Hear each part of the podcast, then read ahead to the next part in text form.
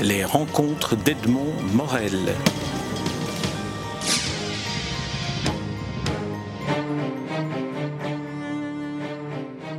Paul Dessalmans, je suis très heureux de, vous rencontrer dans, votre appartement parisien qui euh, surmonte euh, et qui donne une vue panoramique sur, euh, sur Paris, à l'occasion de la, parution de votre livre Le Pilon. en fait, à, l'occasion de la parution, à l'occasion de ma découverte de ce livre, parce qu'il est paru déjà en 2006, si je ne me trompe. Alors, d'où est venue l'idée d'écrire un livre, dont un roman, dont le personnage central et narrateur est un livre Eh bien, tout le monde me dit que l'idée est géniale, et je suis obligé d'avouer qu'elle n'est pas de moi. Un ami euh, qui était le libraire de la Bibliothèque nationale de France, un jour me dit voilà, je ne suis pas écrivain, mais je rêve depuis des années d'un livre qui serait l'histoire d'un livre racontant sa vie. Il en avait parlé à plusieurs personnes, ça n'avait pas déclenché le déclic. Moi, ça a été comme une étincelle dans une poudrière. Depuis 50 ans, je suis un homme du livre. Je suis rentré chez moi et deux heures après, j'ai commencé d'écrire. 45 jours après, la première version était terminée, ce qui avait impliqué deux voyages à Tulle, un voyage à Nevers, un voyage à Genève. cela supposait que je ne travaille pas, que j'ai des petits moyens. Et comme j'ai une certaine expérience de l'édition, je sais que ce premier jet, il ne faut pas l'envoyer à l'éditeur. C'est ce que font tous les, amateurs. On fait une petite parenthèse ici. Vous êtes aussi l'auteur d'un guide, euh, un guide à destination des jeunes écrivains qui justement sont à la recherche d'un éditeur. Un guide qui maintenant, euh, on peut l'avoir téléchargé gratuitement sur Internet puisqu'il est épuisé. Guide pratique de l'écrivain. On clique, et on l'a. J'avais fait ça à la demande d'un éditeur. Mais évidemment, ce qui m'intéresse plus, c'est la création, comme le pilon.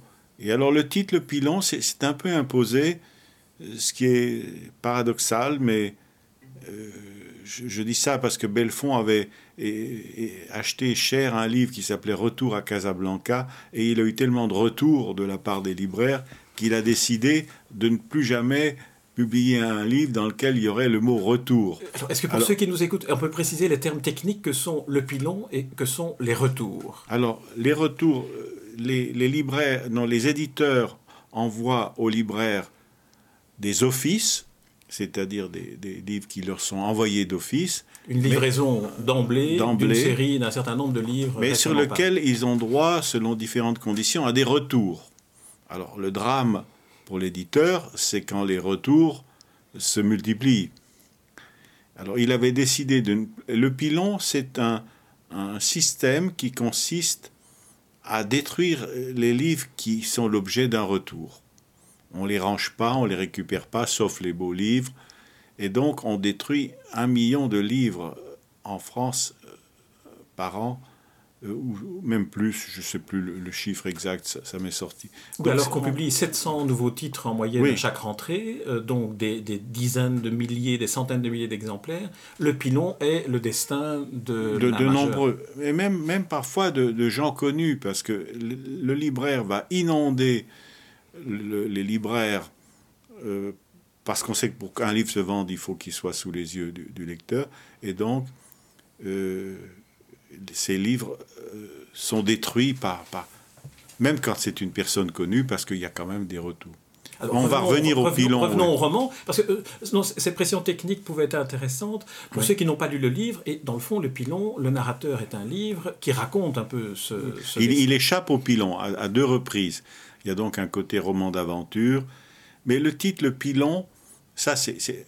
Voilà, j'estime qu'un livre, pour avoir une certaine épaisseur, doit pouvoir être lu sur plusieurs portées. Alors l'une des portées, c'est le mot pilon.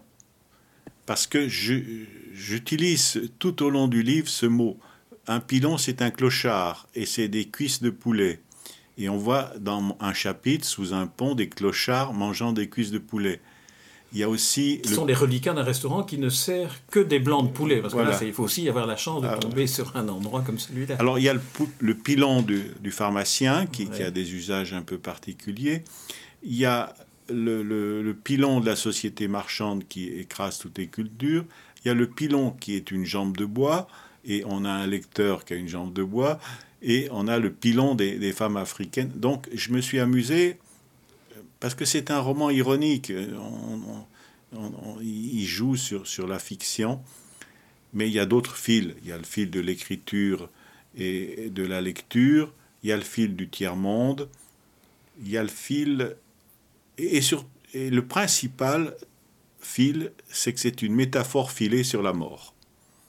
Donc il y a tous ces fils qui s'entrecroisent, et c'est pourquoi je crois qu'il a une certaine épaisseur. Alors le, le, donc le roman, votre roman Le Pilon commence par euh, une présentation, par le livre lui-même, le personnage, qui a 20 ans. Euh, il a eu une existence de 20 ans, ce qui est très vieux pour un livre, Lidou.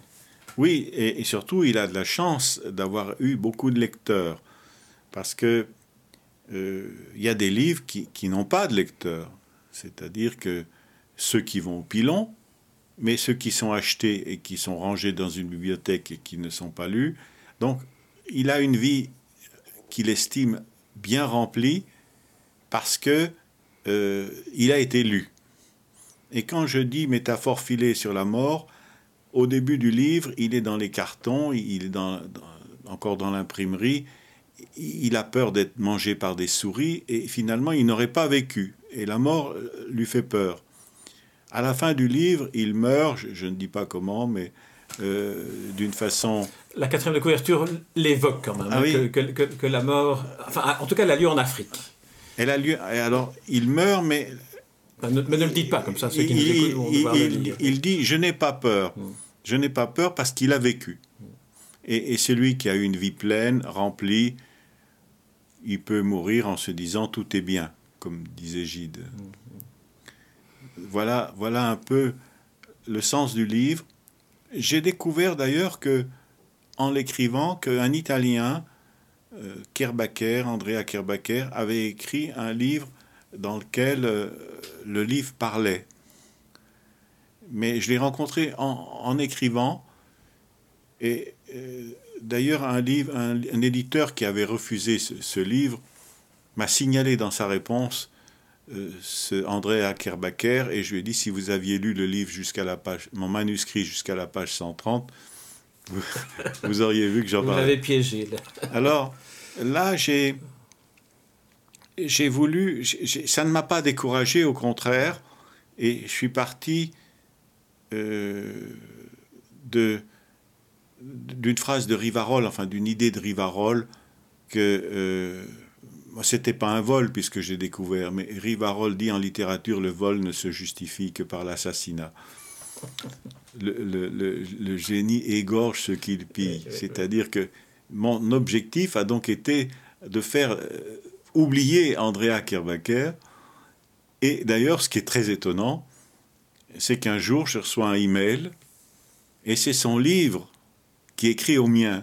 Ah, voyez, c'était fin. Ah c'était fin, oui. Ah, oui, oui non, non. Alors j'ai perdu son, son email, mais là, je lui ai envoyé le, mon dernier qui s'appelle Éditez-moi ou je vous tue qui est tout autre chose. Dont on parlera euh, brièvement après parce que je n'ai pas encore eu l'occasion de, de, le lire. Alors revenons, revenons à, votre, à ce roman, Le, le Pilon. Euh, dans, dans, les différents destins du livre, euh, comme vous le disiez, il a effectivement beaucoup de chance, il a rencontré beaucoup de lecteurs. Et je trouve que vous avez dressé de chacun des lecteurs, soit le clochard ou la femme qui, qui a un rapport érotique avec le livre, vous avez créé une sorte de, de lien très affectif et très empathique entre le livre et son lecteur. C'est finalement un peu aussi un, un des fils rouges, un peu nostalgique peut-être quand on voit ce que devient le livre aujourd'hui. Je suis moins pessimiste que certains euh, pour le livre. Je pense même que peut-être Internet va, et la lecture sur écran vont pas le faire disparaître, mais vont contraindre les éditeurs à faire de plus beaux livres.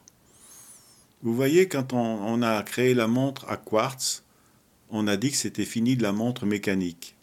Or, si vous regardez les publicités des montres dans les journaux, toutes les montres de luxe sont des montres mécaniques. C'est donc... Euh, évidemment, il y a des livres qui vont disparaître, c'est les livres de pure documentation. On va plus acheter des encyclopédies papier puisqu'elles sont périmées à peine euh, sorties. Mais le beau livre, euh, avec un, une recherche dans l'iconographie, dans, la présentation, je pense qu'il va au contraire euh, se développer puisqu'il apportera quelque chose que, que n'apporte pas le... Donc je ne suis pas trop pessimiste pour le livre et pour la lecture. Je discutais avec Patrick Cauvin qui m'a fait la préface. Il disait quand j'étais en classe, ce qui, ce qui nous reporte quand même à 60 ans en arrière, dans une classe, il y en avait trois qui lisaient. Et il me dit aujourd'hui, il y en a toujours trois qui, trois qui lisent. Il y, a, toujours des, même chez les jeunes, de vrais lecteurs. Bon, il y en a donc qui sont désolants, euh, qui sont toujours sur leur euh, appareil, mais ceux qui sont désolants, on se rend compte que leurs parents sont aussi parfois désolants.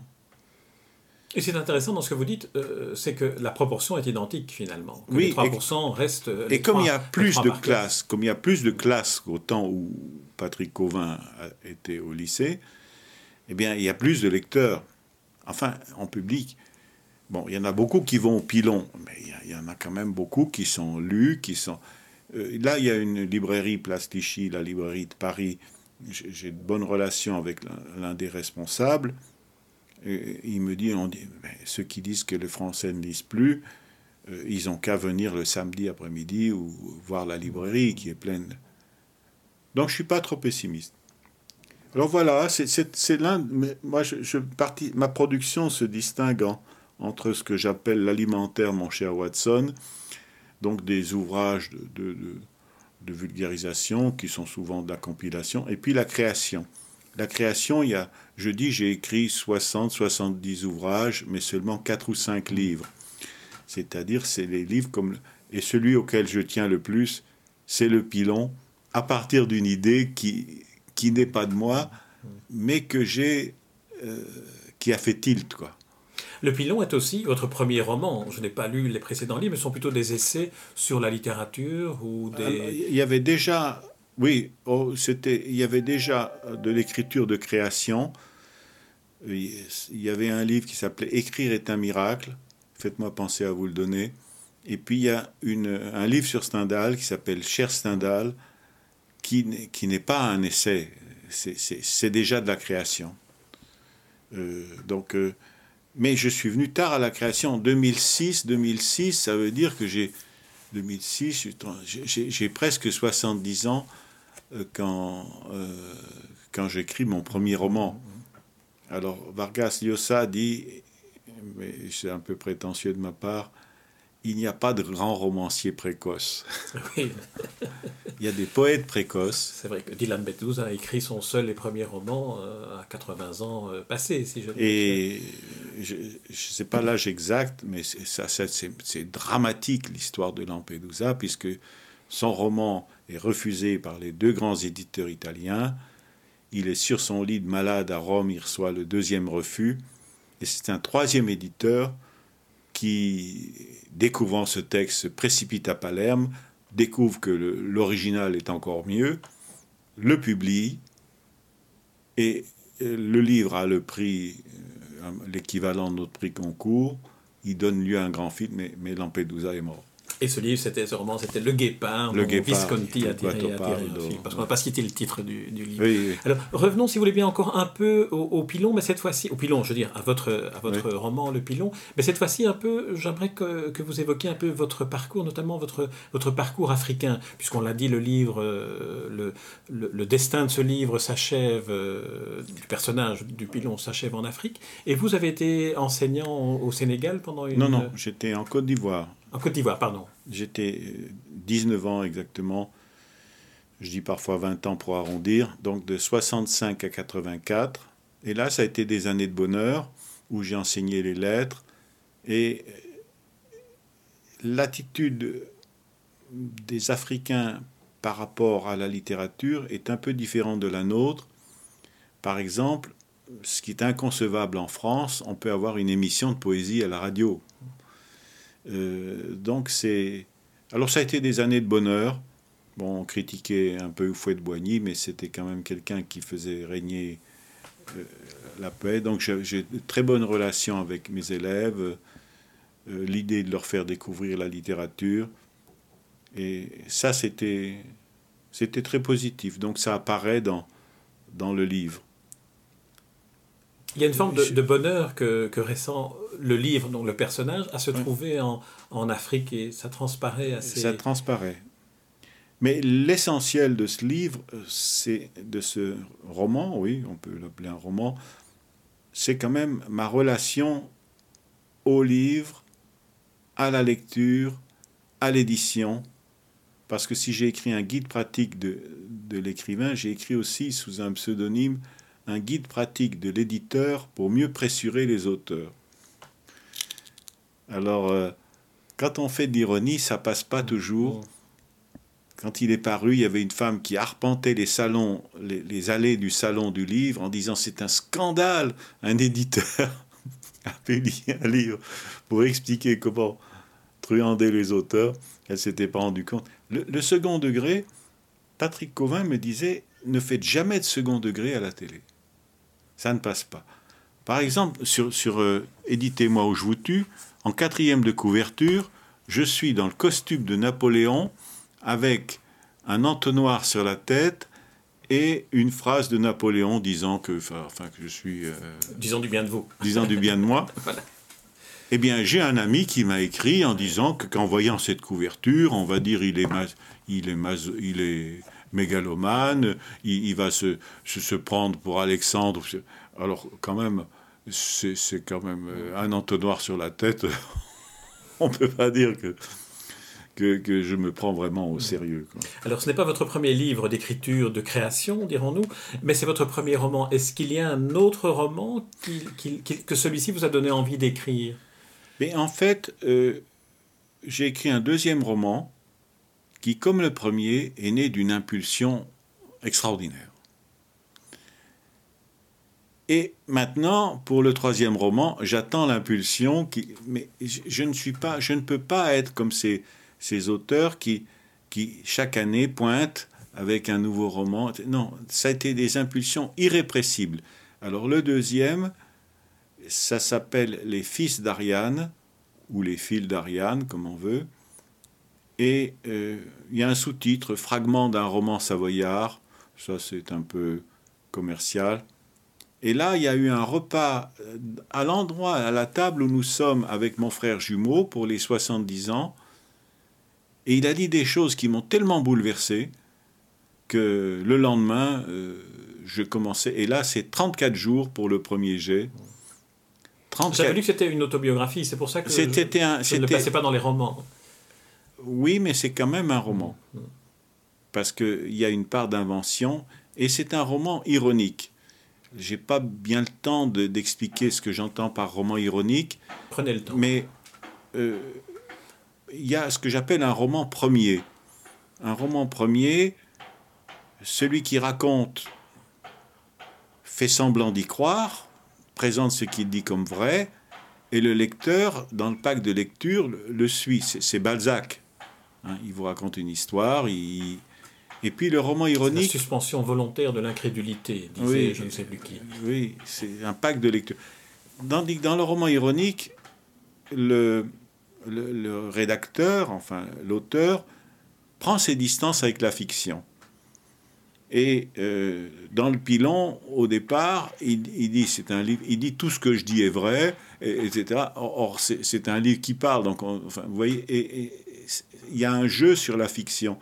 Dans Les Fils d'Ariane, il y a le narrateur qui dit des choses aux, autres personnages, mais dans son monologue intérieur, c'est différent. Hmm. Euh, qui, et puis à un moment, il y a une scène, il y a une scène, il dit Bon, je l'ai inventé, mais ils ont tellement envie d'y croire que je ne vais pas leur dire que je l'ai inventé. Donc les Fils d'Ariane, c'est aussi un roman à sa, façon. Alors, si vous voulez bien, disons quelques mots, enfin, je vous envie de dire quelques mots sur Éditez-moi je vous tue, le dernier livre que vous publiez, avec un faux bandeau, déjà 300 000 exemplaires, pas encore édité. Oui, alors ça, ce sont. C'est une idée qui m'est venue avec des textes que j'avais dans mes tiroirs qui sont aussi, comme le pilon et comme écrire est un miracle, relatifs à l'écriture, à l'édition, j'ai décidé de faire un livre carte de vœux. Alors, pour que ça soit un livre carte de vœux, il fallait d'abord qu'avec l'enveloppe, ça pèse moins de 100 grammes. Donc, j'ai supprimé deux chapitres, par exemple, pour rester dans. Alors, on va me dire c'est aberrant, supprimer deux chapitres. Vous mais... alléger le poids des pages aussi, parce que dans, oui, ah le pilon, le livre décrit bien qu'il est imprimé sur page 90 grammes. Euh. Alors là, d'abord, cette contrainte, cette contrainte qui m'a fait supprimer deux chapitres, on aurait pu dire c'est gênant, parce que si. En fait, après coup, je me suis rendu compte que c'était bien de les supprimer. Parce qu'il y avait dans ces deux chapitres trop de vinaigre. Et j'ai trouvé une bonne formule récemment sur ce qu'il faut il faut du mordant, il ne faut pas de la bile. Donc ces deux chapitres comportaient de la bile. Et je crois que je préfère une certaine allégresse. Il ne faut pas qu'un livre fasse règlement de compte. Dans Écrire est un miracle, je raconte une histoire. Je, dis que dans un couple, à partir d'une certaine proportion de vinaigre, il vaut mieux divorcer ou passer sa femme par la fenêtre. Dans un livre, c'est pareil. À partir d'une certaine proportion de vinaigre, ça va plus. Et j'étais au salon du livre, au stand du seuil. Je demande à une femme en relation avec ce que je dis, quelle proportion de vinaigre par rapport à l'huile vous mettez dans la salade? Elle m'a dit, je vis en Italie, la salade est tellement fraîche et l'huile est tellement bonne que je ne mets pas de vinaigre. Et je crois que pour la littérature, c'est une bonne, une bonne chose. Eh bien, en plus, c'est une bonne chute pour cette interview avec de l'allégresse et, du soleil d'Italie. Euh, Paul Dessalmans, je vous remercie pour cette interview. Je rappelle le titre du roman qui nous a réunis pour cette interview en mentionnant l'éditeur que j'avais oublié de mentionner dans la présentation, Quidam Éditeur. Le titre est Le Pilon et nous avons également évoqué votre dernier livre en date qui est une carte postale sous forme de livre, Éditez-moi ou je vous tue, euh, signé Paul Dessalmans alors qui est lui publié par The Book Edition. The Book Edition, c'est un système d'édition un peu particulier. Ceux qui sont intéressés ont qu'à composer The Book Edition sur Internet. Et s'ils veulent le livre, ils composent le titre sur Google et ils ont le bon de commande. Parfait. De tout ça, tout ça apparaîtra de toute façon sur la page internet de Espace Livre où euh, ceux qui nous écoutent pourront se brancher vers, euh, vers cette interview. Merci Paul Dessalmans. Les rencontres d'Edmond Morel.